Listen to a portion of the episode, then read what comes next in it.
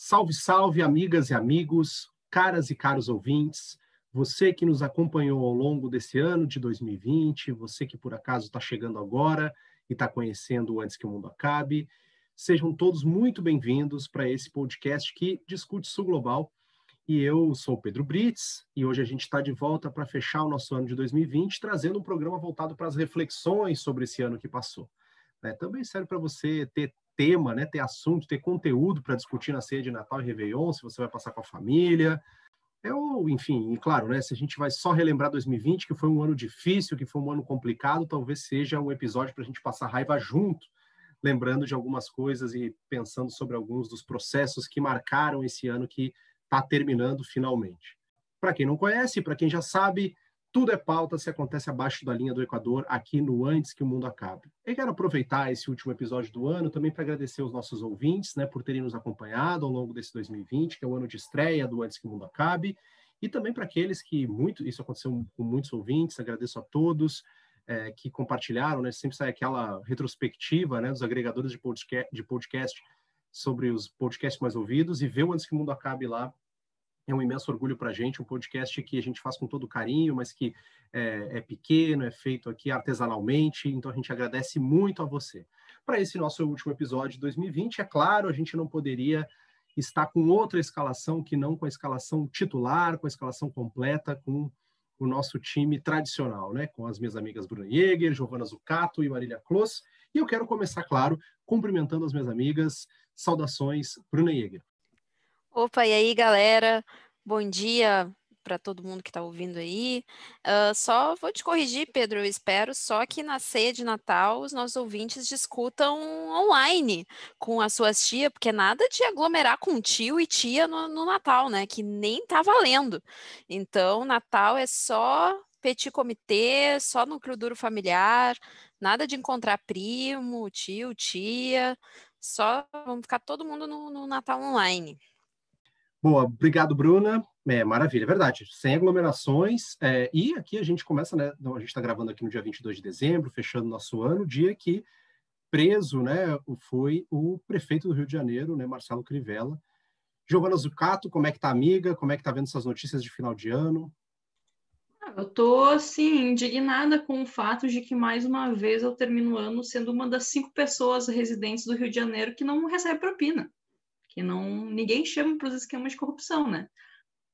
Chama para um monte de coisa, mas para isso, né, ninguém chama, mas beleza, enfim, é aquela coisa, né? É, é isso então, gente. Vamos para mais um episódio, último episódio de 2020, e vamos ver aí o que a gente tem para comentar desse ano que foi tudo menos tranquilo. Obrigado, Giovana. Maravilha. É, vamos. Esse ano de 2020 foi uma loucura, mas antes da gente falar dele, queria, claro, saudar minha amiga Marília Cruz. Bom dia, boa tarde, boa noite, queridas ouvintes, queridos ouvintes. Eu não tenho nada para falar hoje para abrir esse episódio, nada a comentar além da exaustão e do cancelamento do meu querido amigo Pedro Brits, que sugeriu que os nossos ouvintes se aglomerem. Então, gostaria de enfatizar é, como eu desejo que vocês não se aglomerem, Protejam suas avós, seus avós, seus tio, titia, mamãe papai. Vamos que vamos. Acabar logo esse ano, enterrar 2020 definitivamente. A gente pode fazer um acordo coletivo da gente nunca mais falar sobre 2020 daqui para frente, fingir que nunca existiu. E começar um 2021 que logo vai trazer vacinas, carnavais, aglomeração e muito suor coletivo.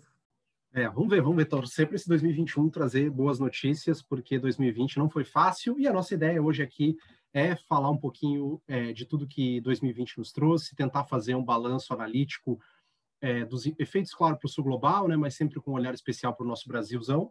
Então, nosso objetivo hoje aqui é trazer algumas questões gerais, que eu acho que são questões que a gente refletiu e são questões que nos ajudam a tentar traçar um panorama desse 2020, por mais complexo e difícil, eu acho que é impossível que a gente consiga traçar um panorama é, precisos sobre os efeitos de 2020. Talvez a gente vá precisar de alguma década ou mais para poder entender tudo o que esse ano representou, mas de todo modo a gente tenta discutir um pouquinho aqui hoje nesse episódio.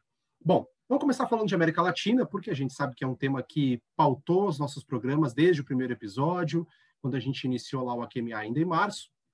A gente teve esse ano a situação na Bolívia, né, onde a gente teve várias reviravoltas que se sobrepuseram, é, que terminando com uma, com uma eleição, né, a eleição do Luiz Arce, o primeiro ano de mandato do Fernandes na Argentina, né, a gente teve uma série de é, impactos também para a região a partir da chegada dele ao poder, a gente teve trocas de presidente no Peru, enfim, como é que a gente pode ver esse ano de 2020 na América Latina? A gente pode confirmar que tem uma tendência de um novo ciclo político latino-americano acontecendo? O que, que a América Latina nos disse em 2020? Bom, Pedro, acho que essa é uma pergunta muito importante e que dialoga em muitos níveis com o que a gente vem discutindo aqui no podcast ao longo do ano, né? Principalmente quando tu pergunta em termos de ciclos políticos, né? Que esse é um debate que a gente vem fazendo num grupo de pesquisa que eu e a Giovana fazemos parte, porque existe muita indefinição conceitual sobre o significado de ciclo político, né? Às vezes a gente tenta fazer uh, essa descrição uh, ou essa conceituação no tempo presente, isso nem sempre se mostra a coisa mais adequada, né? A gente fala que a gente está vivendo um novo ciclo, vem o ano seguinte e nos contradiz, né? Então, a gente tem tentado fazer um pouco mais de esforço intelectual de tentar entender o que significa ciclo político. E de saída, acho que seria importante apontar que quando a gente fala em ciclo político, a gente não está falando na, exclusivamente de política institucional, né? A gente não está falando simplesmente de presidência, de quem está no legislativo ou no executivo dos seus respectivos países, mas quando a gente fala de ciclo político, a gente fala também de ciclo societal, né? Quais têm sido as principais ideias que estão organizando a sociedade? Claro, evidentemente, como essas ideias uh, impactam as instituições, isso vai é, é, consequência natural, né? Mas a gente fala também de, da construção de, de ideias hegemônicas, a gente fala da construção de, de políticas econômicas, a gente fala de concepções de segurança que estão organizando a sociedade, né? Então, acho que esse, esse é um primeiro elemento que a gente tem que levar em conta. Porque, por que, que eu estou dizendo isso? Porque desde 2015, e talvez tenha sido a eleição do, do Maurício Macri na Argentina, a gente tem falado de um novo ciclo à direita na América Latina, né? E, ao mesmo tempo, eu tenho a impressão que 2020 uh, trouxe alguns novos elementos, seja a partir, na verdade, do outubro de 2019, mas principalmente a partir da, da eleição de Luiz Arce na Bolívia, uh, na, ele, na, eleição de, de Fernandes na Argentina, enfim, de uma série de eleições de governos um pouco mais progressistas, uh, essa ideia está sendo um pouco questionada. E não necessariamente questionada, mas não, a gente não consegue ver de forma clara necessariamente esse ciclo à direita, né?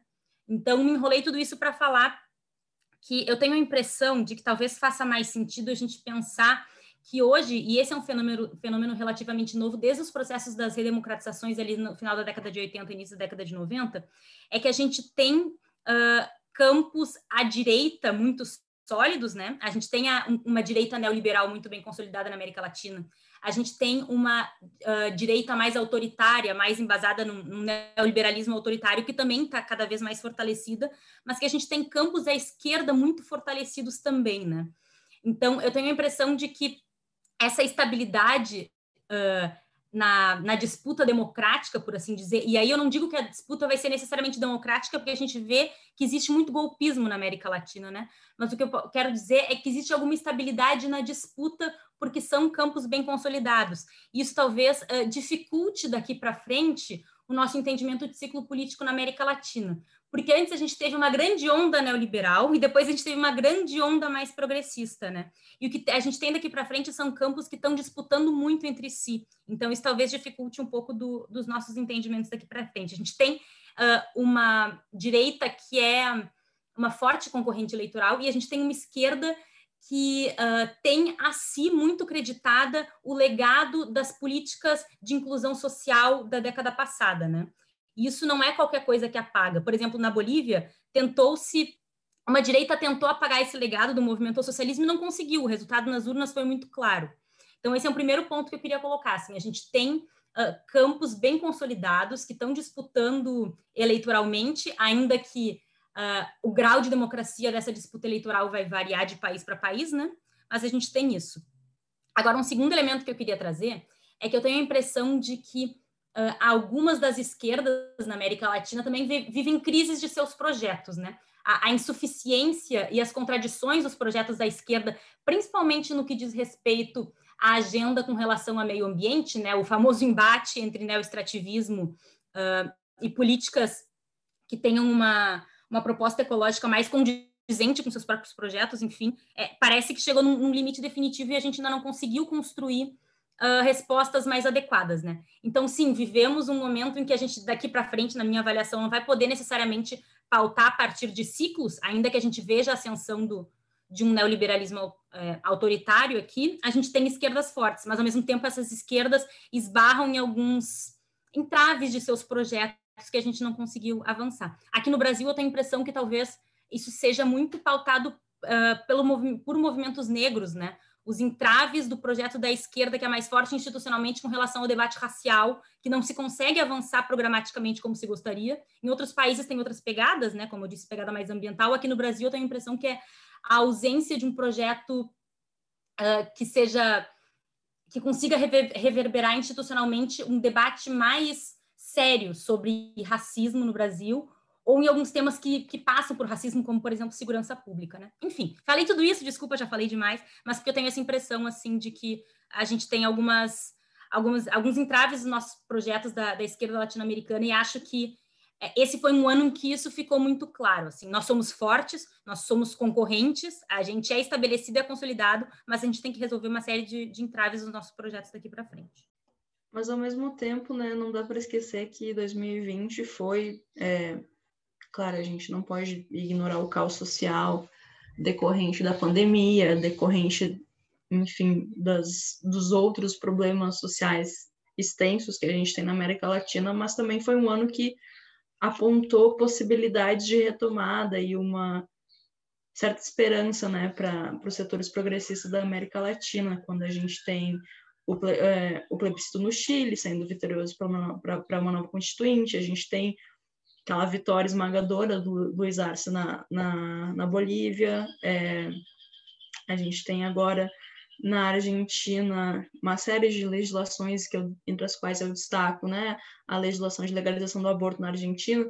Então, foi um ano que ao meio em meio ao caos assim a gente tem uma frestinha de esperança, né? É... E aí às vezes os, é tanto caos que a gente esquece de olhar para essas coisas também, né? Mas eu acho que é, que é importante é, a gente não esquecer que isso aconteceu nesse ano, mas ao mesmo tempo, assim, totalmente de acordo com a Marília, né? Também é um momento de a gente pensar quais são as limitações de projetos e, enfim, o que essas, essas pequenas vitórias realmente significam, né? E, e o quanto a gente pode pensar na Argentina, é, agora a lei do aborto vai para o Senado, é, todo o retorno da polarização política no país, é, os longos caminhos né, que, o, que o governo boliviano vai ter que enfrentar, como é que vai ser essa constituinte. Então, tem uma série de desafios aí, mas ao mesmo tempo eu acho que foi bom, né? Pelo menos por alguns dias a gente poder ter uma, uma pitada de esperança em meio ao caos. E a gente também, uh, só trazendo aqui uma perspectiva um pouco pessimista para o debate, não, mas concordo totalmente com o que vocês falaram, só lembrando também, assim, que em termos de integração regional, não vou nem falar integração regional, que eu vou estar sendo muito ambiciosa, né? Vamos falar em termos de coordenação regional. Eu acho que a gente não viu avanços, mesmo a gente percebendo, né, a gente tendo essas pequenas vitórias, elas ainda não foram o suficientes para suprir o nosso gap dos últimos aí uh, quatro anos que a gente está em termos de integração regional, né? Então, por exemplo, né, eu fico pensando, a pandemia foi uma janela de oportunidade, sabe? Para ter tido maior coordenação regional que pudesse suprir toda a bagunça regional que foi a situação da crise na Venezuela, que afastou né, o, o, o todos os países da, da, da, América do Sul. E aí eu acho que a, a, a a busca por uma solução conjunta e regional para a pandemia, tendo em vista né, que, a, que uma pandemia é um problema territorial que não vê fronteiras, entre muitas aspas, uh, faltou, né? Foi uma janela de oportunidade perdida para se avançar é, ou tentar pelo menos reverter o, o atraso na, na cooperação regional, né? Não, excelente, Bruna, Giovana, Marília. Efetivamente, esse ano para a América Latina não foi é, nada convencional. A gente teve uma série é, efetiva de mudanças, é, de quebras de paradigma e de processos políticos de bastante instabilidade. E até por isso queria perguntar para vocês como é que vocês veem um, momento do modelo neoliberal na América Latina. Né? Se a gente pode pensar que a partir também da pandemia se acirram as tensões em relação a esse modelo, se vocês observam alguma mudança de como esse modelo se é, estabelece dentro das estruturas políticas do, do continente, ou se a gente pode pensar em novos cenários pensando daqui para frente. Difícil falar em crise do neoliberalismo, a gente, né, assim, tendo as desigualdades tão escancaradas e tão jogadas na nossa cara, assim, todos os dias, né? Então, nesse sentido, eu acho que, é, em termos práticos, vou dizer assim, a gente não consegue ver uma crise do neoliberalismo, mas talvez assim, é, mais em termos, sei lá, intelectuais, eu acho que o discurso neoliberal se enfraqueceu. É, tanto pelas, uh, enfim, a, a, própria pressão popular e a vitória que as esquerdas né, tiveram na aprovação do, dos, dos auxílios emergenciais, é, as privatizações que foram paralisadas, né, os, os, os, os projetos de, de, privatização. Então, eu acho que o discurso neoliberal se enfraqueceu, mas se a gente pensar que o neoliberalismo, em última instância, é desigualdade, então, né, é o, é o motor né, do neoliberalismo são as desigualdades sociais e de renda. Nisso, inclusive, uh, aqui no Brasil, né, pelo menos as coisas pioraram bastante. É, o Brasil uh, retrocedeu em termos de IDH, em termos de índice Gini, e, enfim, né, acho que não respondi, mas fica aí o meu pensamento. Muito difícil responder, Pedro, porque é, quando tu perguntou, eu fiquei tentando achar não sei, maiores evidências, assim, sobre como eu estou pensando tudo isso e não consegui encontrar ainda, assim, porque, por exemplo, se a gente pensa uh, uh, um momento em que a gente pudesse ter uma, uma avaliação mais direta sobre significados do, uh, da avaliação popular, por assim dizer, a respeito do projeto neoliberal, né? Eleições de 2020. as eleições municipais, a gente teve um fortalecimento dessa direita moderada, por assim dizer, né? dessa direita que se, que se distancia um pouco da, dessa direita mais autoritária, mas ao mesmo tempo é uma direita que é super neoliberal desde seu nascimento, né? Então, eu também fico com um pouco de, de, dificuldade de entender, assim, porque pensando um pouco no universo brasileiro, né, talvez é, com relação a outros países opere de formas muito diferentes, principalmente com relação ao Chile, né, que eu acho que uh, as ruas questionam uh, abertamente o neoliberalismo, né é, desde de outubro de 2019. Mas pensando um pouco no Brasil, assim, eu, eu queria muito enxergar isso que tu fala, Bruna, com relação aos impactos diretos do neoliberalismo e o que isso significa em termos de, de segurança sanitária das pessoas, mas ao mesmo tempo uh, o crescimento do, do movimento anti-vacina, que a gente vai falar em seguida, ele também vem muito uh, imbuído de uma lógica de empreendedorização de si, né? de, de uma lógica de não só eu não quero tomar vacina porque não acredito, mas porque não acredito que seja obrigação do Estado me defender. Então, eu acho que são coisas que, pelo menos aqui no Brasil, o negacionismo mobilizado muito a partir de, de princípios neoliberais mesmo, né? De eu cuido de mim, eu não acredito no Estado, mas também porque eu não preciso do Estado, assim. Então, a, o casamento dessas concepções conservadoras com o neoliberalismo, para mim, ainda parece estar tá muito vivo aqui no Brasil. Eu acho que em outros países isso já opera de outras formas, mas aqui no Brasil isso segue me preocupando muito. E me preocupa que isso não seja um, uh, que, que uh, o neoliberalismo tão tão selvagem, por assim dizer, ele não seja só uma coisa restrita ao campo da direita da direita autoritária, né? A partir do momento em que a direita moderada uh, não não diz que não deve é, que, diz, por exemplo, que as pessoas devem se vacinar, mas faz isso a partir de uma lógica neoliberal, são coisas que vão se retroalimentando, assim. Então, o casamento continua sendo feito, né? O casamento continua existindo, não há divórcio. É por isso que me preocupa ainda. Não sei se o que eu falei fez algum sentido, mas enfim. É, eu vejo que são movimentos que estão muito atrelados, né? É, é, a dimensão moral com a dimensão econômica. O casamento do conservadorismo moral com o neoliberalismo. Ele ainda está muito vivo aqui no Brasil. Né? Talvez muito mais do que estivesse alguns anos atrás, por isso que eu ainda estou apavorada. Obrigado, Bruno. Obrigado, Marília. Efetivamente, eu acho que a gente ainda tem muito para discutir sobre como o neoliberalismo vai se manter ou não na América Latina e como esse projeto é, continua tendo base e apoio, né, nas camadas sociais mais diversas.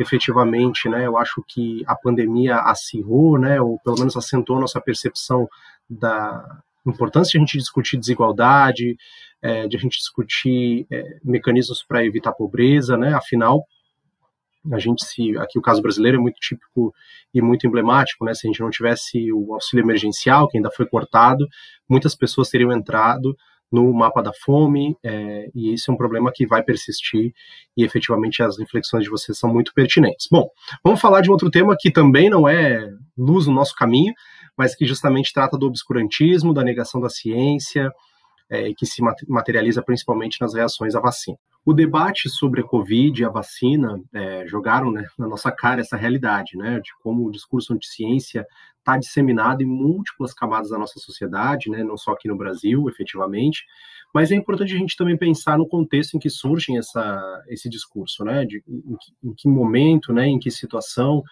é, o que permeia também o, o crescimento dessa postura tão disseminada hoje em dia, né? E eu acho que um dos aspectos que a gente pode elencar aqui é que governos que têm uma tendência autoritária, têm um viés autoritário, também em alguns casos reforçam efetivamente essa perspectiva.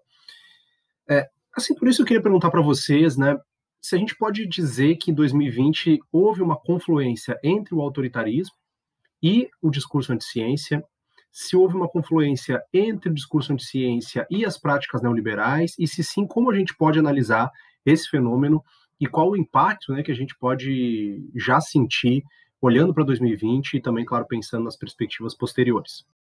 Curiosamente, o discurso avança quando a gente mais precisa da ciência, né? Naquele momento em que a gente mais teve dependentes de confiar em pesquisas que eram feitas né, de velocidade, uma velocidade incrível, trazendo um histórico anterior de descobertas, e aí é o momento em que né, avança esse, esse sentimento que já vem sendo gestado há um bom tempo, só que né, de outras formas. Primeiro se fazia a crítica dizendo que, sei lá, ciências sociais não era ciência, só tinha que investir em biologia, ciências exatas, né? E aí agora parece que vai se somando, né, cada vez mais essa epidemia de burrice generalizada que a gente está vivendo, né, das pessoas mobilizarem é, discursos que, sinceramente, são até meio inacreditáveis que a gente tem que desconstruir essas coisas em 2020, né? Porque não é simplesmente o tiozão do Facebook que está dizendo que vai ter um chip na, né, na vacina chinesa. É uma coisa é, generalizada de ataque sistemático e descrédito sistemático de instituições que são colocadas, sei lá, há séculos, né? Mas aí não é só a galera doida que faz isso, né? A gente viu, por exemplo, quando teve a situação da vacina russa, muita gente, né, esclarecida, né, progressista, questionando qual seria a eficácia, né? Como se a Rússia tivesse começado a fazer ciência cinco anos atrás, né? O pessoal simplesmente esqueceu de uma coisinha simples que consta de uma Guerra Fria, né? Não era a Rússia que estava lá batendo de frente com os Estados Unidos, Imagina, a Universidade de Moscou, né? Uma, uma instituição assim tranquila, surgiu ontem.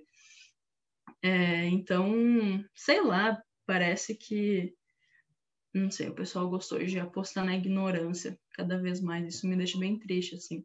E me parece que é um, um dos principais caminhos aí que a gente tem para para seguir daqui para frente é desmontar né, essa ignorância enquanto mote político. Mas eu acho curioso que a gente está vendo agora é que muitos líderes nos Estados Unidos, na Europa, né, na Inglaterra, em Israel, muitos líderes que articulam né, é, esses movimentos anti-ciência tomando vacina, né? Tomando vacina bem tranquilo, de máscara, Mike Pence tomando vacina, né? O, então, acho, acho curioso esse, esse movimento aí. Vamos ver para onde vai levar. Mas é importante que cada vez mais a gente faça uma defesa da ciência no sentido amplo, mas a gente, enquanto cientistas, não, não podemos esquecer das críticas que ainda são necessárias, né? É, também não gosto do discurso que se coloca que não pode criticar a ciência, isso apareceu muito, né? Bom, e aí, o que, que isso significa ao fim e ao cabo, né? Eu acho que avançar criticamente. É o caminho. E pode vir vacina, uma em cada braço. Se precisar de mais partes do corpo também está disponível, não tem problema, a gente testa todas. Vamos que vamos. E me parece ter muito essa confluência mesmo entre autoritarismo e movimento anti-ciência, na medida que a gente tem um autoritarismo hoje é, no mundo que é muito baseado em questões espirituais e religiosas. Então, é, eu acho que me parece um pouco diferente assim de outros ciclos autoritários no mundo, que até mesmo né, tem a ver com o avanço das religiões neopentecostais e tudo mais, né? Não só no Brasil, na América Latina, na África.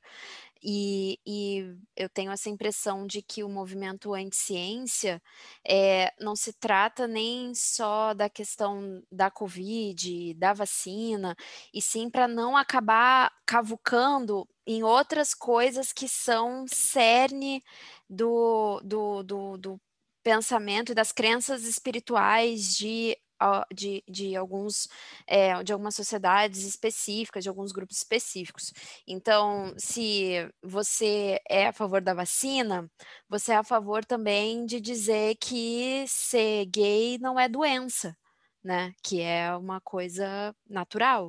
Uh, é você ser a favor também de dizer que o homem não é superior à mulher. Então tá tudo dentro, me parece, de uma mesma lógica, né? Então acho que não é nenhum movimento necessariamente é, uh, anti anti-vacina e anti-crenças relacionadas à pandemia, mas é porque vai acabar mexendo em outras coisas que são mais estruturantes, assim, de algumas religiões.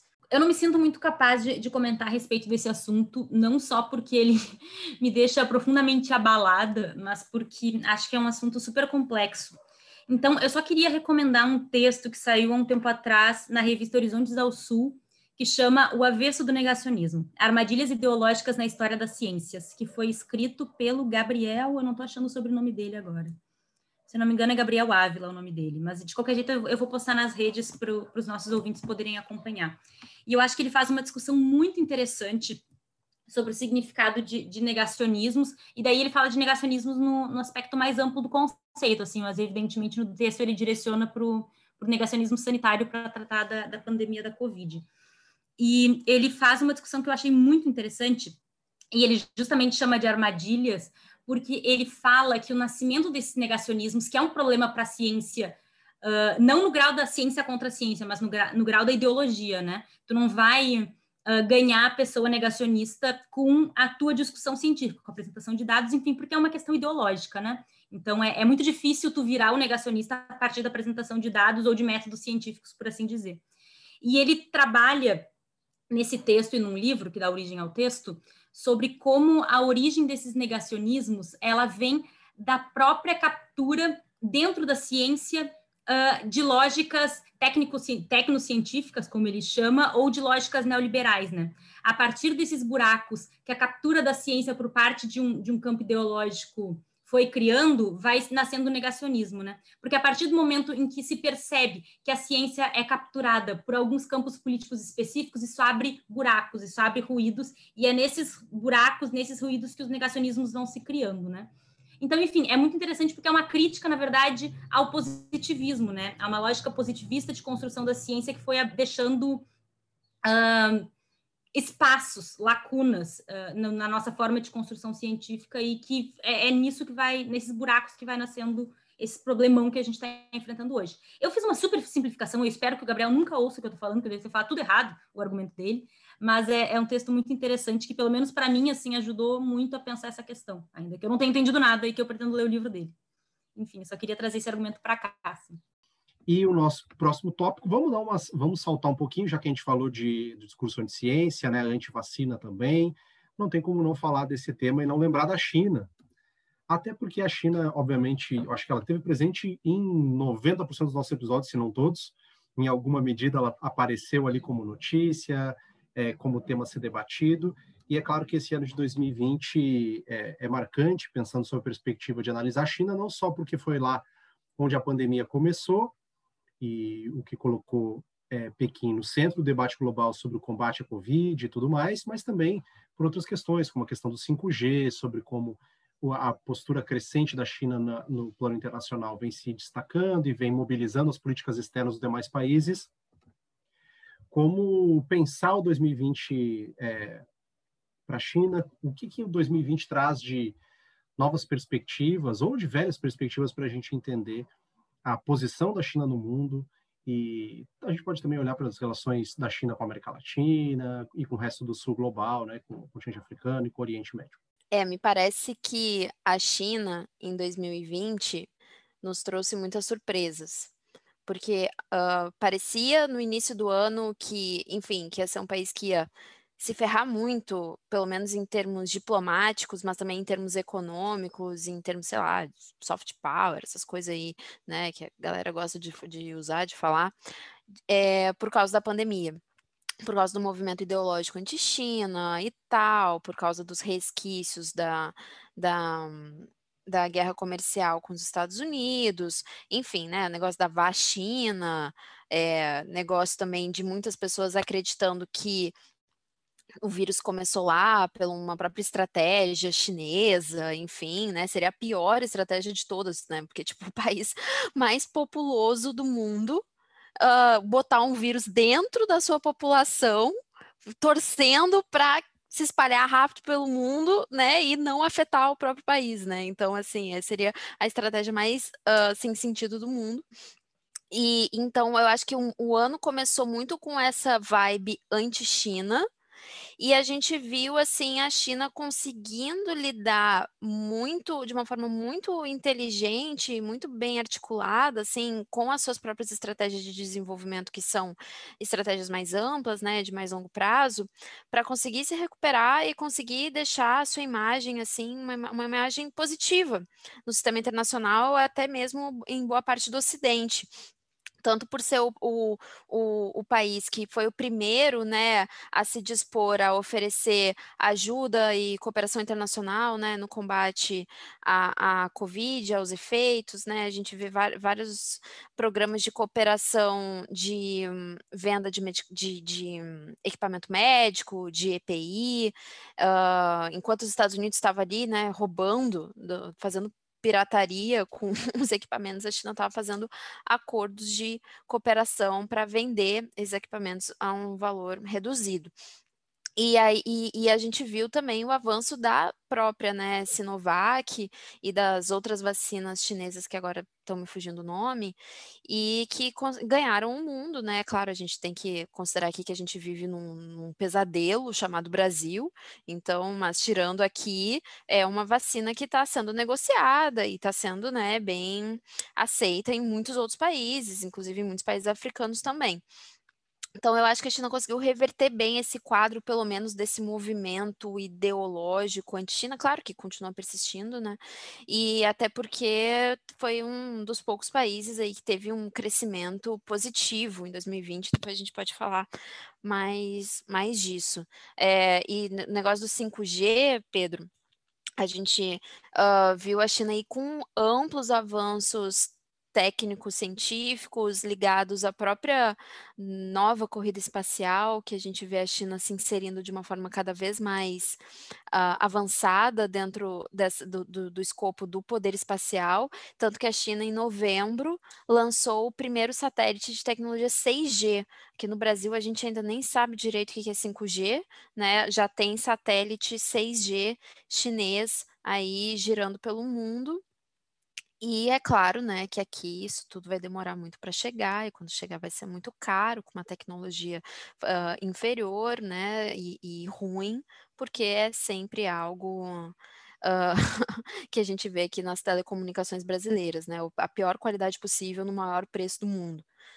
E, e, a gente continua para trás nesse quesito, enquanto os chineses, né, que até os anos 80 eram um país economicamente, tecnologicamente inferior ao Brasil, hoje em dia nem, nem se compara, né? Nem, nem se compara aí com a nossa capacidade técnicos científica. Então, eu acho que nesse sentido o país teve ganhos em 2020, de se afirmar cada vez mais como uma potência tecnológica e também uh, uma potência científica.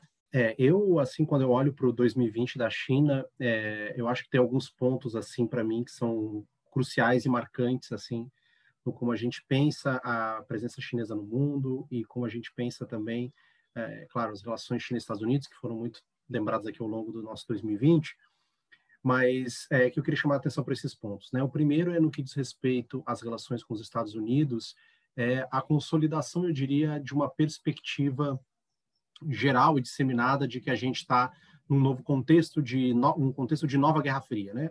E eu já adianto que eu sou bem crítico a essa perspectiva, né? Por uma série de questões, né? A primeira delas é só o referencial histórico, a maneira como é, as disputas entre União Soviética e Estados Unidos se estabeleciam, não é, ainda não não condiz com o que a gente tem agora, não só pelo perfil da China enquanto potência, né, que é uma potência que apresenta capacidades em diversos setores, né, setor científico, setor, eh, tal como a União Soviética, o setor militar, tal como a União Soviética, e mesmo espacial, né, que a China está num processo crescente de consolidação dessas capacidades, mas pelo fato de que a China é uma potência econômica, além da interdependência que existe entre os dois países. Né? E a gente poderia ainda incluir aí uma série de outros aspectos, a própria capacidade de penetração da China nos, uh, no, nas sociedades que são mais próximas aos Estados Unidos, mas eu diria que do ponto de vista do senso comum e da maneira como a narrativa se impõe, a ideia de nova Guerra Fria se consolidou. Né? Então, essa rivalidade me parece se consolidar e se tornar um elemento que pauta ou que deve vir a pautar as relações internacionais na próxima década. É, efetivamente, já vinha, evidentemente, mas acho que em 2020 isso ficou muito mais assentado é, do que a gente já tinha. Né? No outro sentido, é, eu acho que é, tem dois temas que marcam muito 2020 da China, né? que é a perspectiva de como a China reinterpreta e reutiliza o multilateralismo a seu favor, e aqui em duas áreas que para mim parecem cruciais. Uma é a área climática, né? Enquanto a China, ela de certa forma no governo Xi Jinping pacifica e talvez é, os, os, os, sinólogos de plantão possam me corrigir, mas a impressão que eu tenho é de que ela pacifica um pouco a visão que marcou os dois últimos grandes ciclos políticos na China, né? na década de 90 e do início dos anos 2000 com Hu Jintao, onde você tinha duas perspectivas diferentes, né? Uma China muito mais é, algo próximo ao desenvolvimentismo, uma ideia mais é, de avanço econômico, industrial, e num outro, e num segundo momento já uma China tentando se colocar como uma potência ecológica no governo Hu Jintao, mas isso nunca me pareceu pacificado e a partir agora do governo Xi Jinping parece que a China tenta ver nisso uma plataforma para se consolidar como uma liderança. Né? Então, os discursos, a presença ativa do Xi Jinping como um ativismo internacional que ele manteve ao longo desse 2020 foi de consolidar a China é, nesse projeto de se tornar um país que tem é, neutralidade de carbono, posso falar um termo errado aqui, me corrijam, mas é, é, redução de emissão, conseguir configurar a China efetivamente como uma potência ecológica. Né? Isso eu acho que é um, um dos pontos marcantes em 2020 e o outro é a liderança da China no ponto no, que diz respeito à saúde global. Né, isso é muito claro né, quando a gente teve em setembro o discurso do Xi Jinping, a liderança do Xi Jinping dentro, Xi Jinping dentro da, da, da OMS, né, lançando um plano global, lançando é, empréstimos para ajudar não só a OMS, mas como a FAO, né, pensando aqui segurança alimentar como um passo também de questões de saúde, marcam esse 2020 da China. É, e claro, depois a gente fala um pouco mais de economia, a gente pode falar um pouco disso também, né? mas a China conseguiu estabelecer uma recuperação é, mais significativa é, e que até em, em, um grande sentido surpreendeu é, o mundo ali, principalmente no segundo trimestre né, de 2020. Mas eu diria que, por outro lado, se esses são é, aspectos, acho que positivos, sobre a perspectiva chinesa, de como ela avança e de como ela, ela se posiciona em 2020, eu diria que me parece que 2020 marca o ano em que a sinofobia se consolida como um elemento político muito presente, principalmente quando a gente está falando aqui do Sul Global, mas nos países do Sul Global. É, e me parece algo que não vai deixar de estar tá presente na política interna e doméstica desses países, né? E é claro que a China vai eh, encontrar elementos para tentar suplantar e vai tentar buscá-los, mas me parece, e eu acho que o caso brasileiro talvez seja muito simbólico nesse sentido, de como hoje a China se tornou efetivamente algo maleável para determinados grupos políticos conseguirem ganhar atenção e, e, e fazerem suas agendas avançarem. Né? Então, esses grupos utilizam o discurso anti-China também para mobilizar suas bases de apoio. Isso ficou muito claro para mim é, me parece muito significativo no Brasil, isso é muito simbólico, mas eu acho que a sinofobia me parece algo que vai estar presente no, no, no sul global, de forma geral. A gente já via é, isso também um pouquinho lá no Sudeste Asiático acontecendo. enfim. Então, acho que são alguns aspectos que a gente vai ter que olhar para 2020 com atenção. Eu não sei, eu posso estar, é, como é o último programa do ano, a gente solta o freio e vai falando, né?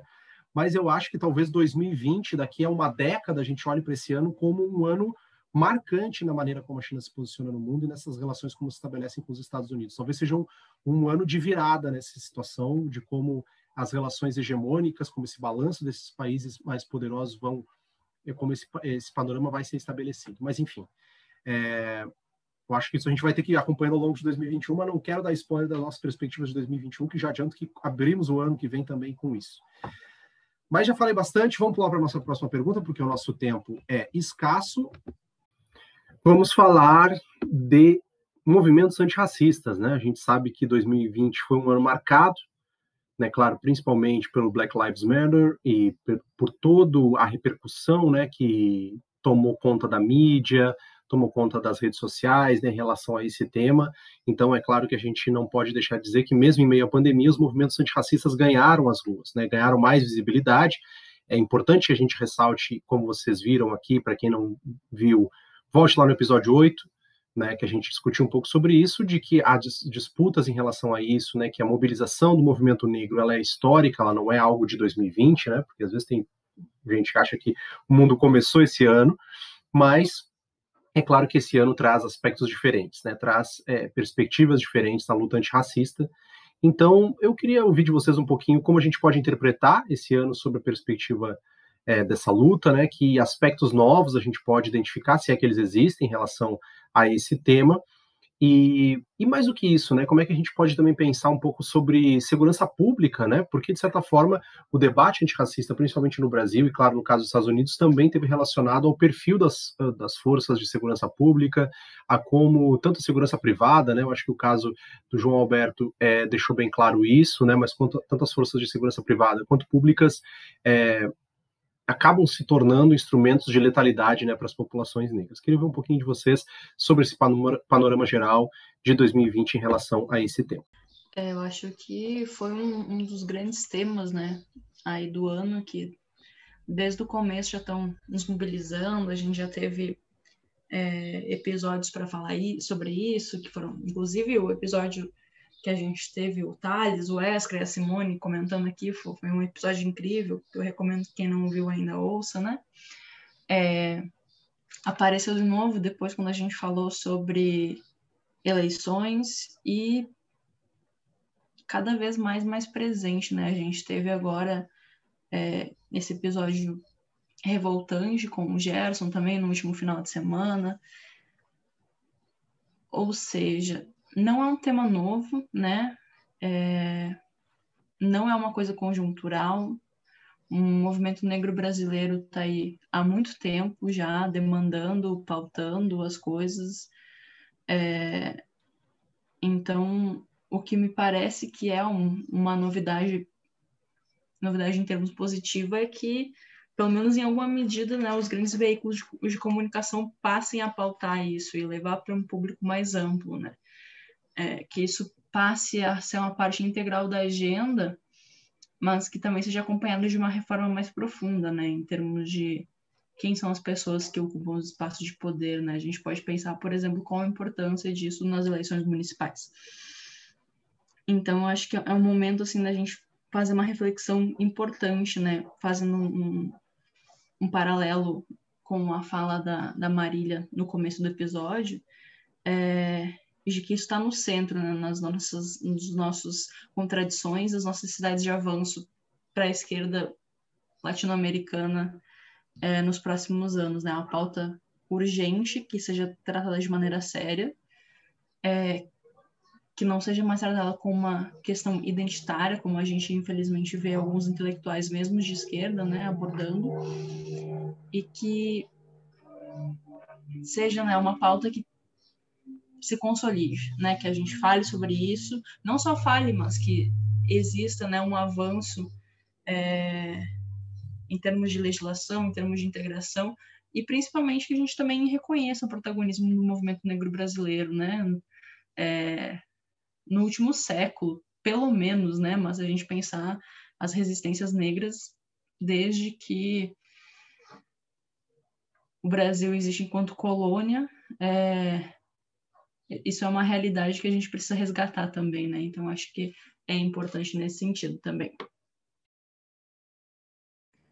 E também que outra coisa que nos deixa muito irritados e incomodados aqui é o fato de, me parece que muitas vezes o discurso, a pauta antirracista só ganha espaço quando acontece uma tragédia.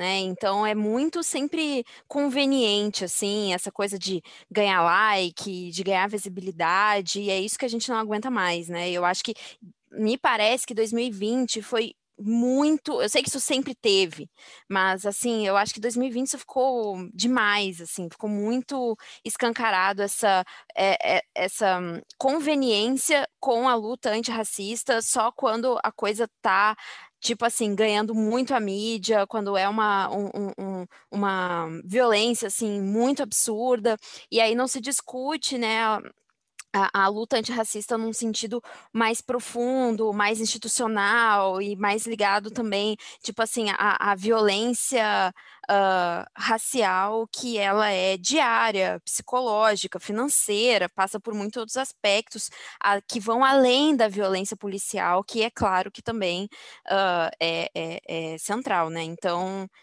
e eu acho que fazendo esse balanço de 2020, isso me parece muito evidente, muito irritante, assim.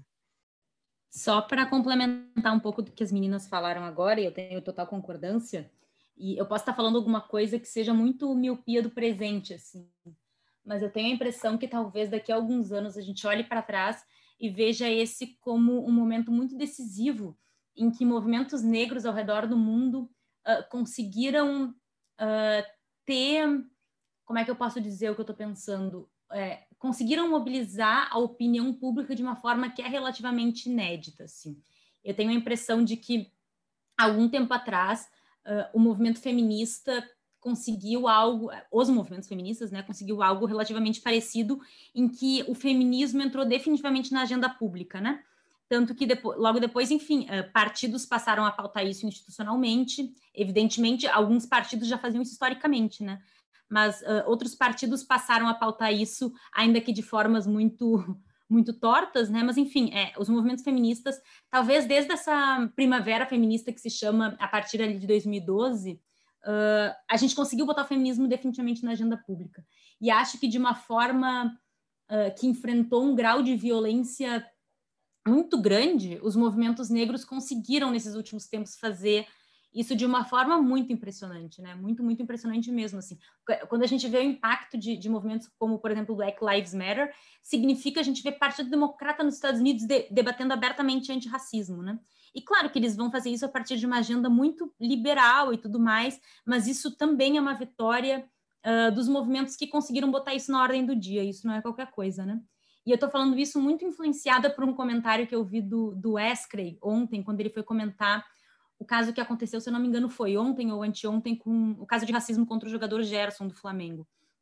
Em que ele disse que a postura que o Gerson teve de não aceitar e de responder na hora ao Mano Menezes e ao jogador colombiano que foi racista com ele foi muito importante, porque foi um ato muito de não toleramos mais isso, que a gente viu Uh, dentro do futebol também há alguns dias na Europa, mas que no Brasil isso não é tão comum, né? E imediatamente a resposta do, do Bahia foi a demissão do Mano Menezes, né? Algumas horas depois e tudo mais. Então, enfim, foi um movimento muito importante de não tolerância e que o Gerson ele só teve condição de dizer isso porque muita gente antes dele teve que dizer que é, é intolerável, né? Enfim, e talvez alguns anos atrás isso não tivesse uma aceitação tão grande, né? Talvez Uh, alguns anos atrás tivesse mais Mano Menezes que disseram que, ah, não, agora tá te fazendo de vítima, não vem com essa malandragem, enfim. E agora a gente vê uma, uma articulação em termos de opinião pública que está saindo um pouco da nossa bolha, assim, que diz, não, agora a gente, a gente tem condição de dizer que é intolerável, enfim. Espero não ser miopia do presente, espero que isso continue uh, sendo intolerável, pelo menos em alguns círculos sociais, como está sendo hoje, né? E, porque, enfim, é é, é muito impressionante assim é, o que a gente tem visto hoje. Enfim, não sei, estou tentando não ser esperançosa demais também, mas acho Com que certeza. que talvez daqui a alguns anos a gente olhe e fique um pouco mais certeza. Enfim, Agora isso precisa se Isso só agora precisa se concretizar, né, para além do repúdio, precisa se concretizar agora em a gente ver é, paridade e igualdade em posições de poder, em uh, em poder financeiro, poder político, né? Eh, eu acho que esse agora é o próximo passo, já que já já já está na agenda, faz parte dos discursos, já está já tá na mídia, né? Está sendo falado. Agora falta a gente ver isso em termos de desigualdade de renda e desigualdades sociais, né? Porque aí sim que a gente vai poder assistir uma, a uma sociedade não racista, né? Olha que sonho. Que sonho. É, verdade, sonho. É, e até pegando o link né, de, do que Bruna, Giovana e Marília falaram há pouco, é, essa discussão também é, sobre é, o movimento antirracista é, também se misturou muito né, com a discussão anti-violência policial, né, como as, as questões de segurança pública pautaram também, ou seja, não tem como hoje a gente pensar em novos modelos de segurança pública sem avaliar também como o racismo permeia o nosso modelo atual de segurança pública. E não foi só aqui, claro, no contexto brasileiro, mas a gente também viu isso no continente africano, né? Quando a gente discutiu a, a questão da SARS, né, que ficou uh, teve uma repercussão internacional sobre o tema, né, na Nigéria. E aqui é, a gente pode também falar das, de como a violência policial se fez bastante presente também em várias das manifestações políticas que ocorreram em países como a Guiné, que nós tratamos aqui em episódios anteriores, no Mali, e, na própria Etiópia, é claro que o contexto é um pouquinho diferente, né, em Tigré, mas o fato é que isso marcou também né, a discussão sobre como o autoritarismo, os ciclos políticos se apoiam também na violência policial para se estabelecer, é, e eu acho que vai ser um tema que não só marcou 2020, mas como deve persistir ao longo de 2021, e com certeza a gente vai voltar nele. Sobre esse tema é isso, vamos seguir para a nossa próxima pergunta, que é sobre o clima, né, que foi um tema também importante de 2020. E só para a gente falar brevemente, fazer um fechamento é, do, balanço geral do que a gente viu nesse 2020, a gente teve, claro, mais recentemente a cúpula da ambição do clima, né, que foi nesse último dezembro, que fechou o ano reunindo 77 líderes mundiais e que marcou cinco anos dos Acordos de Paris. Mas mais do que isso, é claro que foi um ano em que a emergência climática se tornou uma pauta bastante significativa e o Brasil é, claramente se coloca meio que como um páreo nesse tema. Bom, gente, falando muito rápido sobre meio ambiente e sobre mudanças climáticas, porque a gente teve um episódio específico sobre mudanças climáticas, que foi o episódio 6 da primeira temporada, em que a gente discutiu alguns dos principais conceitos de mudanças climáticas no que diz respeito às relações internacionais. E a gente teve um episódio também sobre água, né? Sobre esse recurso natural tão importante na agenda de meio ambiente e mudanças climáticas, que é o episódio 10 da nossa primeira temporada. Então, se vocês tiverem interesse nesses temas em específico, a gente sugere que vocês voltem alguns episódios que a gente gravou no primeiro semestre, algumas discussões bem importantes da agenda internacional.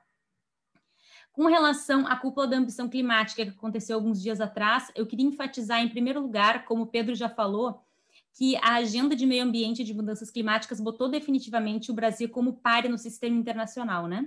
Se uh, a nossa política externa conservadora, nossa política externa ligada a essa agenda moral não nos colocou como párea, como a gente em alguma medida gostaria que fosse, uh, a agenda de mudanças climáticas está fazendo o Brasil ficar completamente isolado, né? E isso, inclusive, tem atravancado alguns dos acordos comerciais que eram para sair agora nesses próximos anos, com destaque para o acordo do Mercosul e da União Europeia, né? O embaixador da União Europeia no Brasil já falou que enquanto o Brasil não mudar suas políticas com relação ao desmatamento, por exemplo, esse acordo não vai avançar. E eu acho que eu falo pelos outros podcasters desse programa dizendo que para a gente isso não necessariamente é uma coisa ruim, né? Não saiu o acordo Mercosul-União Europeia, não é uma coisa necessariamente ruim. E eu não sei se esses são os únicos uh, elementos que estão sendo levados em conta para esse acordo está travado, mas certamente isso intensifica o nosso posicionamento internacional uh, enquanto país isolado, né? Nem estou falando aqui dos Estados, dos Estados Unidos, que Joe Biden já falou que sua equipe uh, de política externa vai ser mais agressiva com relação ao Brasil, mas estou falando da Europa. Então, esse é um elemento que eu queria pontuar. Só antes Segundo de elemento... seguir para os próximos elementos, eu vou complementar para não ficar meio é, esquizofrênico. É, vai lá, vai lá. É, porque eu não podia deixar de falar sobre isso que tu citou, da questão do esses podcasters não vão comemorar a não assinatura do acordo Mercosul-União Europeia, porque só ia pontuar muito rapidamente que é uma pena que o acordo não esteja sendo levado adiante, esteja fracassando pelos motivos é, errados, assim, né? Então, era para a gente estar tá vendo um protagonismo do Brasil em denunciar a, a, as disparidades que o acordo evidencia, né, para a região. Então, era para o Brasil estar tá se colocando numa posição de protagonista mostrando para o, o, os vizinhos, né, em conjunto com os vizinhos, como esse acordo ele aprofundaria as desigualdades internacionais entre América do Sul e Europa, além de a, simplesmente ser a pedra final em cima de uma indústria sul-americana, né? Então, é, pelos, pelos, não que os motivos sejam errados, eu acho que eu não me expressei muito bem, porque os motivos são igualmente nobres, mas não era para Brasil está numa posição passiva em relação a isso, né? Era para o Brasil ser o protagonista dessa do, do questionamento do acordo e, e, essas questões ligadas à indústria, à pobreza, desigualdade, essa, essa, esse debate ele não está na agenda, ele não está fazendo parte, né? Com certeza, Bruna, com certeza. Obrigada por ter me complementado. Falou muito melhor do que eu queria ter falado. É isso aí, que bom que estamos alinhadas. Mas o último elemento rapidinho que eu queria pontuar é que o Brasil entregou a mesma meta na cúpula da ambição climática que a gente já estava comprometido anteriormente, de a gente chegar numa descarbonização, né, num nível de emissões líquidas zero de, de gás de efeito estufa para 2060, né? A gente estaria com a nossa economia descarbonizada para 2060. A questão é que a equipe entregou um projeto de emissões que muda as métricas anteriores que a gente tinha com relação ao, ao governo Temer, e essas métricas não estão bem explicadas, e principalmente essas metas descomprometem os próximos dois anos de, de diminuir suas emissões. Ou seja, não existe compromisso nenhum por parte do governo Bolsonaro de descarbonizar nossa economia. É, é para inglês ver, falar que é para inglês ver, porque a cúpula aconteceu justamente no Reino Unido, né? E então é, é, é, um descompromisso claro em termos de, de, descarbonização da economia brasileira. Não há nenhum tipo de comprometimento, mas eu acho que isso não é surpresa para nenhum dos nossos ouvintes, né? É, o cenário não, não, é, não é fácil, não é fácil, esse buraco ainda vai olhar de volta para a gente ainda por um bom tempo. Mas dando sequência aqui no nosso episódio, vamos para nossa próxima questão, que eu acho que é um ponto importante também, que é a questão do desempenho da economia global eu acho que esse foi um ano bastante desafiador nesse sentido. Eu queria que a gente vê com vocês como é que a gente pode fazer um balanço da economia global nesse 2020. A gente sabe que a pandemia está no centro né, de qualquer avaliação nesse sentido, mas, é, em geral, o que dá para a gente analisar para além também da pandemia nesse ano de 2020, em termos econômicos, é claro. Vou dizer que essa pauta a gente acertou no início do ano, hein? Que quando foi uma das poucas coisas que a gente falou certo no nosso episódio 1 de perspectivas para 2020, que a gente comentou como a tendência era da situação só continuar piorando, né, para a economia global.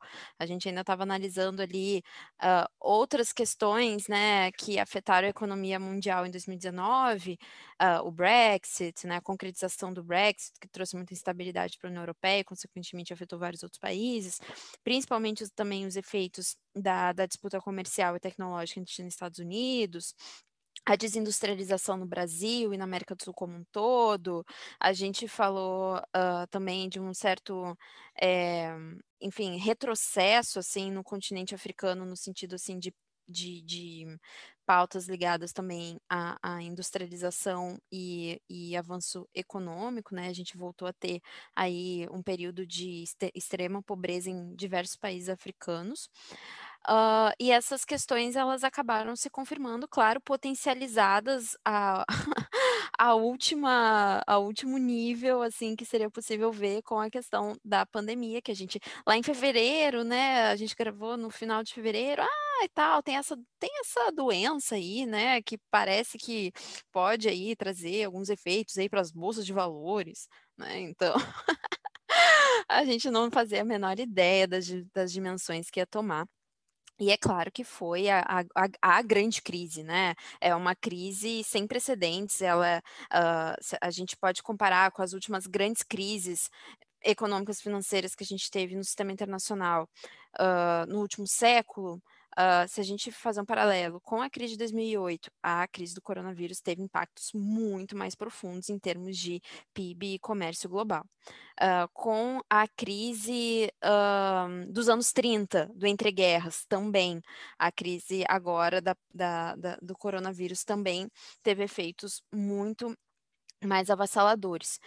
Portanto, assim, é uma crise sem precedentes, é uma crise que ela não começa no seio do sistema financeiro capitalista, isso é algo interessante da gente notar. Claro que ela é potencializada pelo capitalismo, né?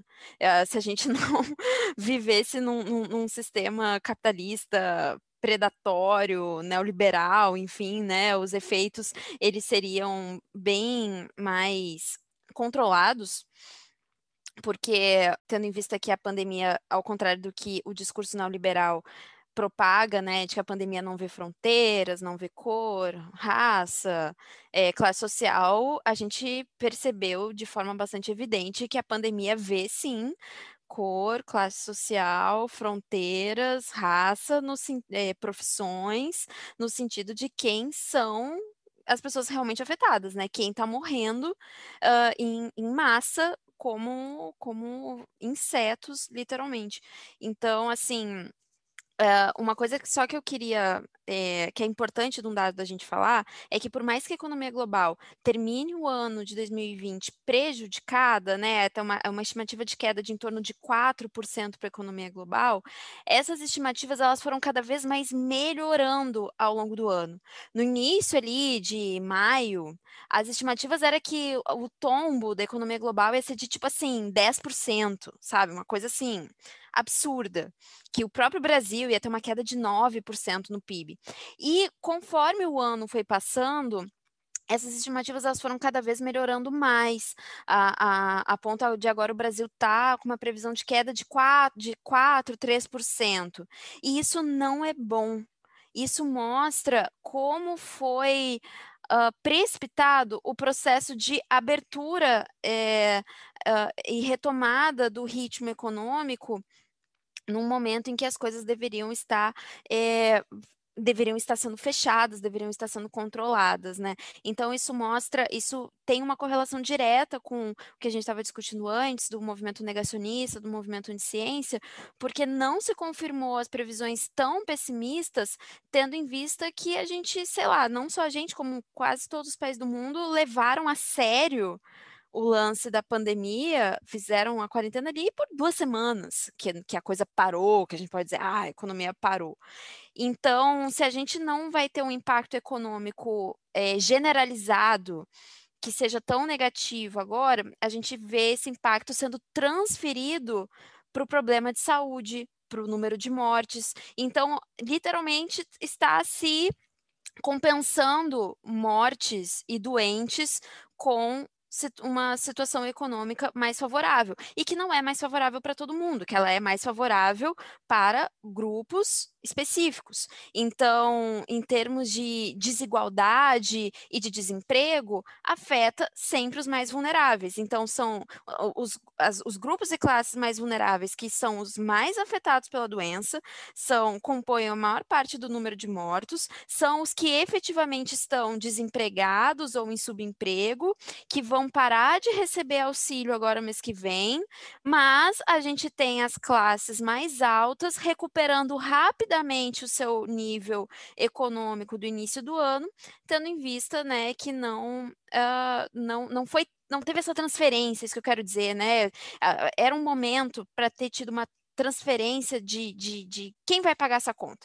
E, eu tô, e aí eu estou sendo totalmente otimista, né? Estava sendo totalmente otimista achando que talvez dessa vez os ricos fossem pagar a conta, óbvio que não, nunca vai ser assim. Então, os ricos mais uma vez continuam sem pagar a conta, mais uma vez os pobres pagam essa conta. Então, há uh, notícias positivas até para a economia global, que não vai cair tanto assim, mas isso uh, precisa ser olhado com uma lente de classe, gênero e raça. né? Não só no Brasil, como no mundo todo, né? E a recuperação econômica global também, ela obviamente é desigual em termos de países, é, em termos de, de regiões, a gente tem a, a, própria China, né? Vai ser o único, a única economia avançada que vai crescer efetivamente esse ano.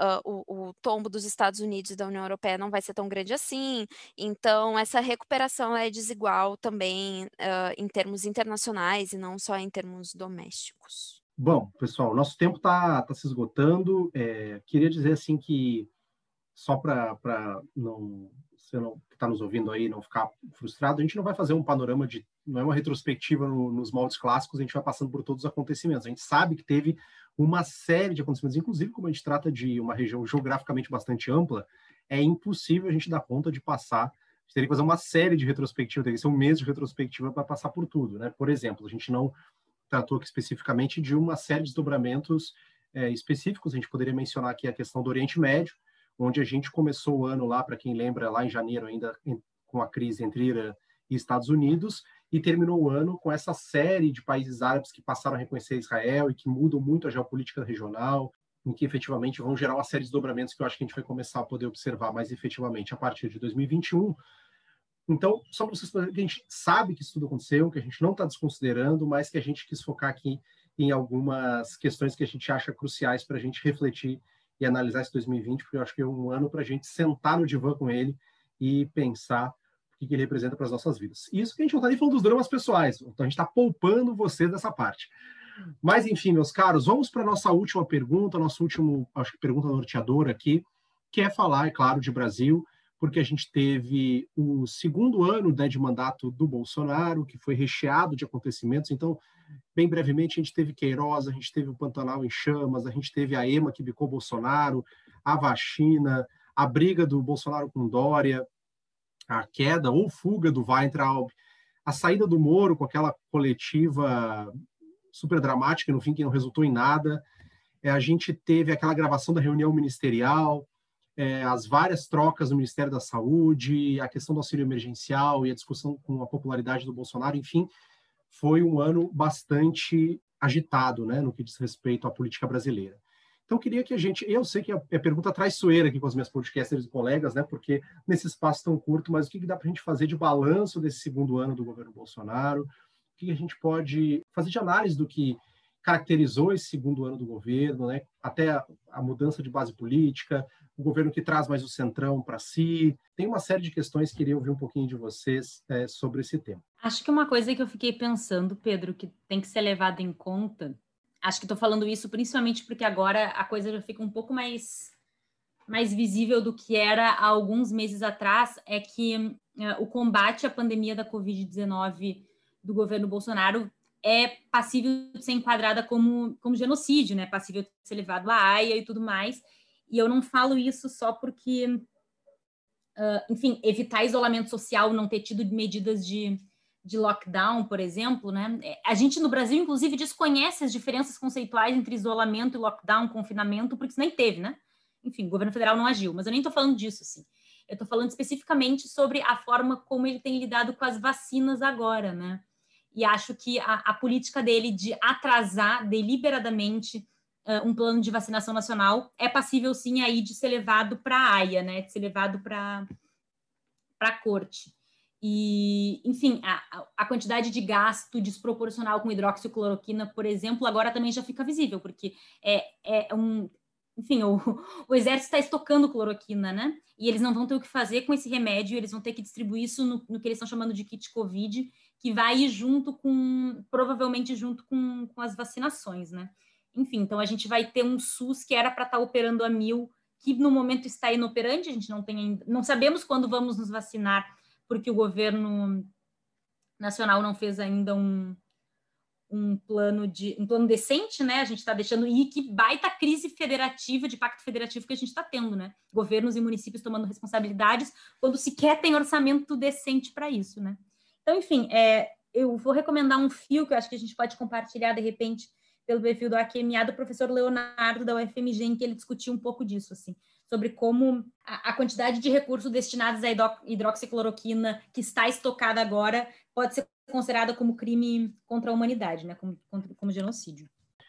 É, não, com certeza esse é um, é um tema, enfim, a gente já tem alguma, algum, alguns indícios de como essas conexões se estabelecem, né, do ponto de vista de que interesses estão sendo partilhados para que a hidroxicloroquina tenha sido comprada, né, e, e fica muito claro que, é, e eu, eu, acho que esse é o grande ponto, né, de que é uma política deliberada, né, né, porque até porque a gente sabe o recorte das pessoas que mais sofrem com a pandemia, então isso fica bastante evidente, né, em relação a isso, é, depois acho que a gente. Eu, eu, não, eu não li esse filme, Mari, Mari, depois então até quero, quero ler, se a gente puder compartilhar.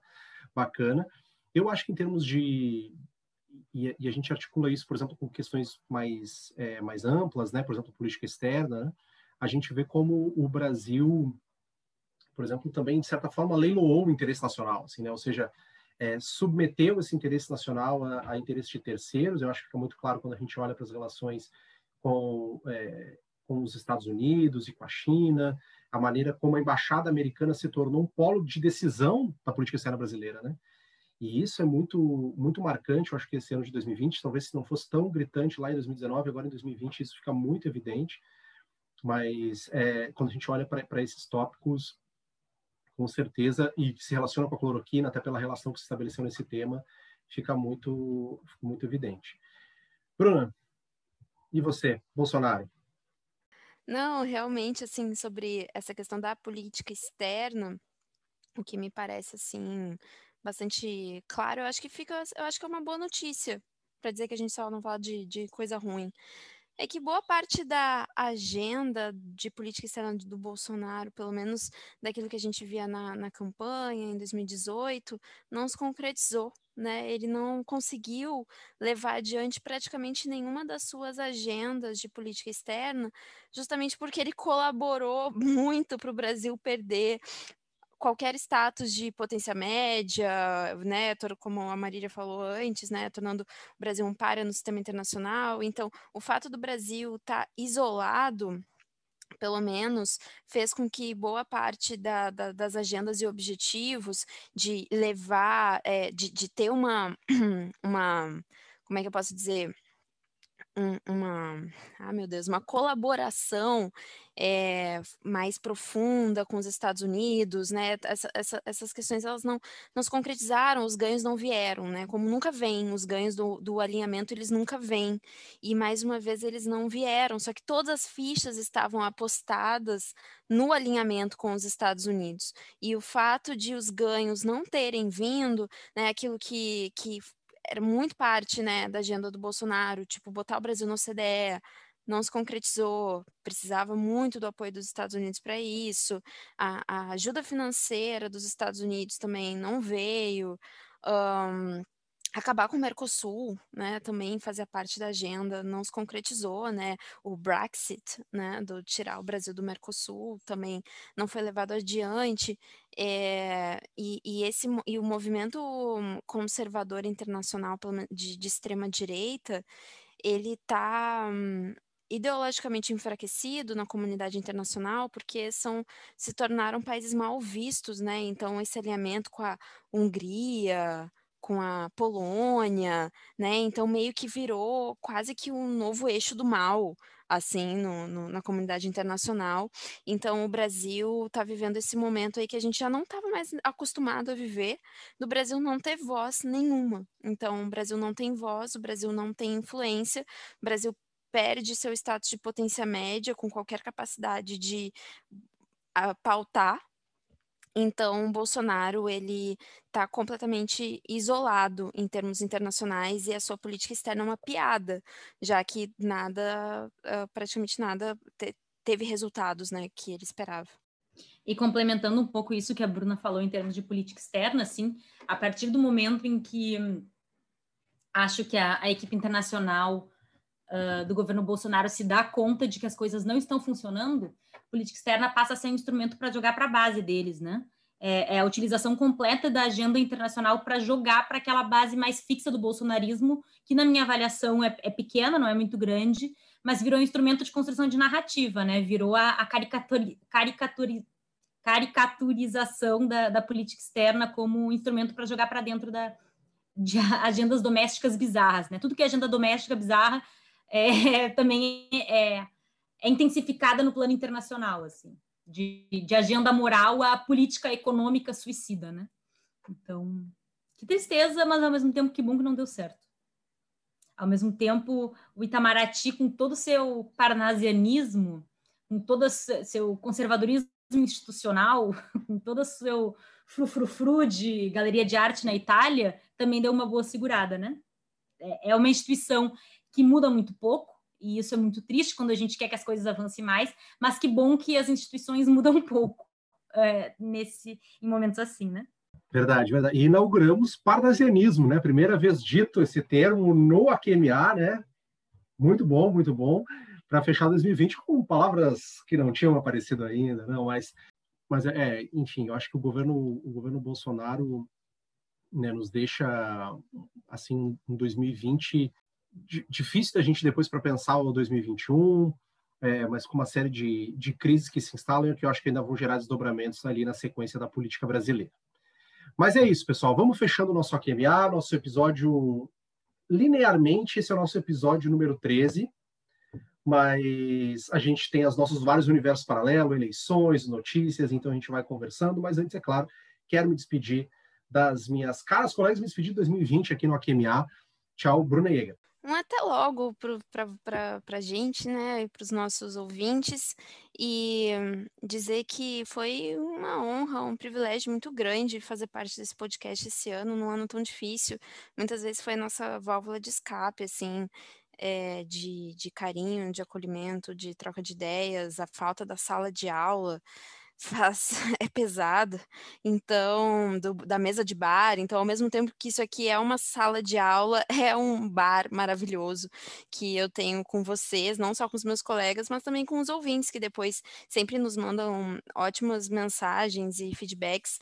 Quero só desejar um feliz Natal e feliz Ano Novo a todos e dizer que em 2021 continuaremos juntos e a gente vai continuar sempre se esforçando para fazer um podcast ainda melhor para vocês. Obrigado, Bruna. É, antes de desligar, depois queria que a gente pensasse uma música, para fechar o ano com uma música, já que a gente começou assim. Mas antes eu quero me despedir, claro. Tchau, Marília Close. Bom, gente, é, eu acho que a gente falou tanto na virada do ano. Ano passado eu morri, mas esse ano eu não morro, que a gente zicou completamente. Então eu não vou fechar com frases de efeito.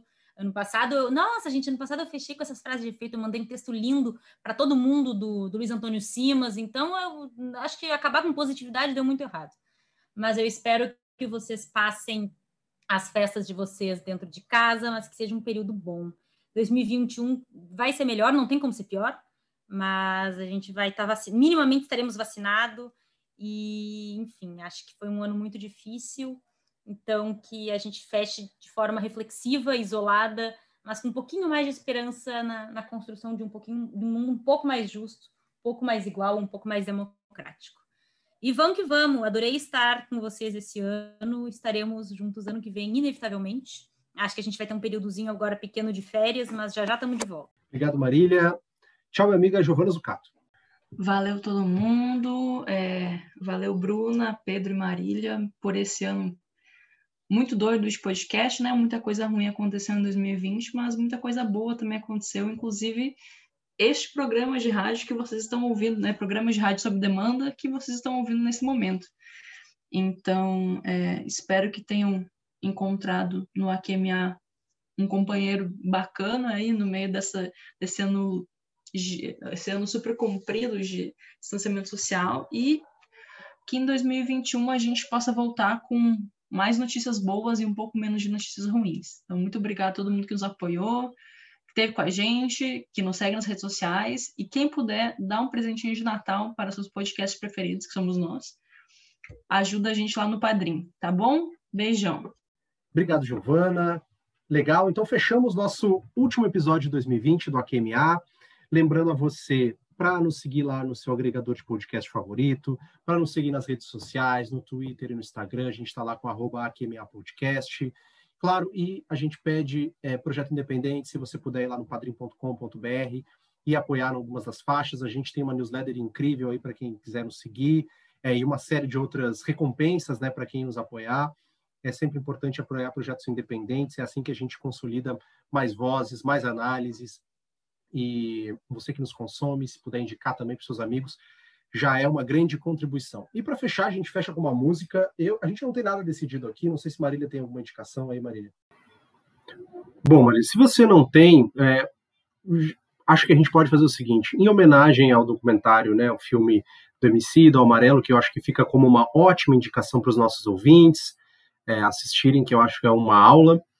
Vou botar aqui para a gente escutar, então, para se despedir desse 2020, para agradecer você que nos acompanhou, é, Wilson das Neves, o dia em que o morro descer e não for carnaval, com esse clássico a gente fecha nosso 2020, a gente tira umas férias agora, mas aguardamos vocês no próximo ano. Um abraço a todos, ótimas festas e até mais.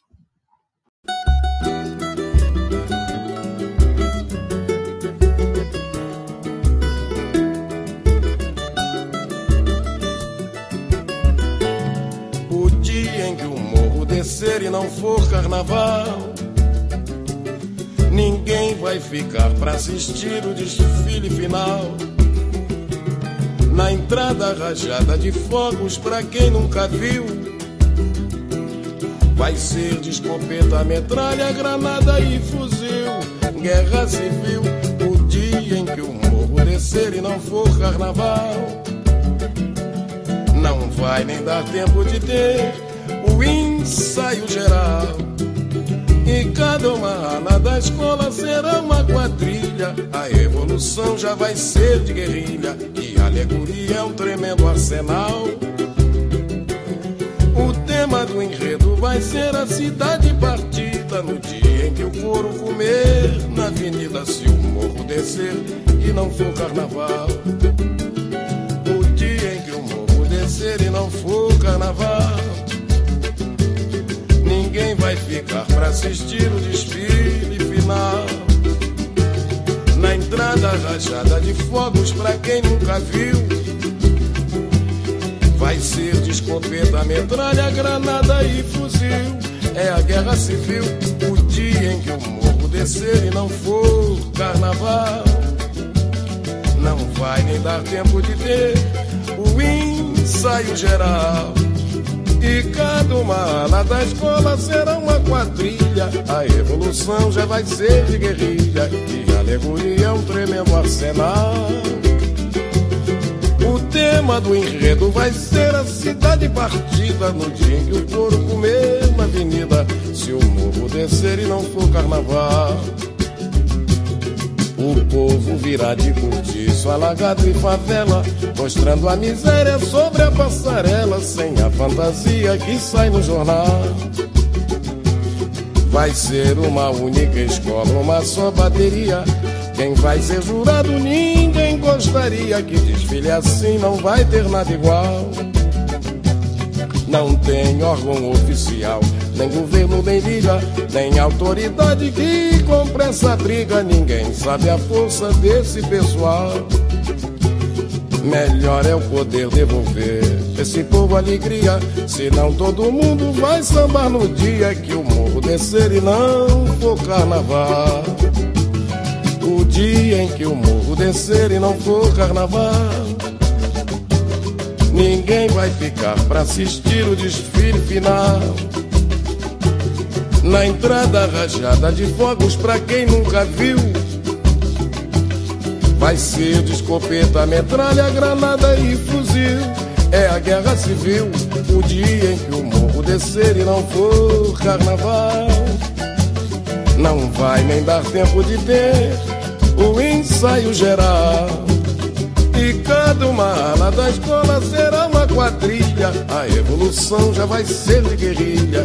Alegoria é um tremendo arsenal.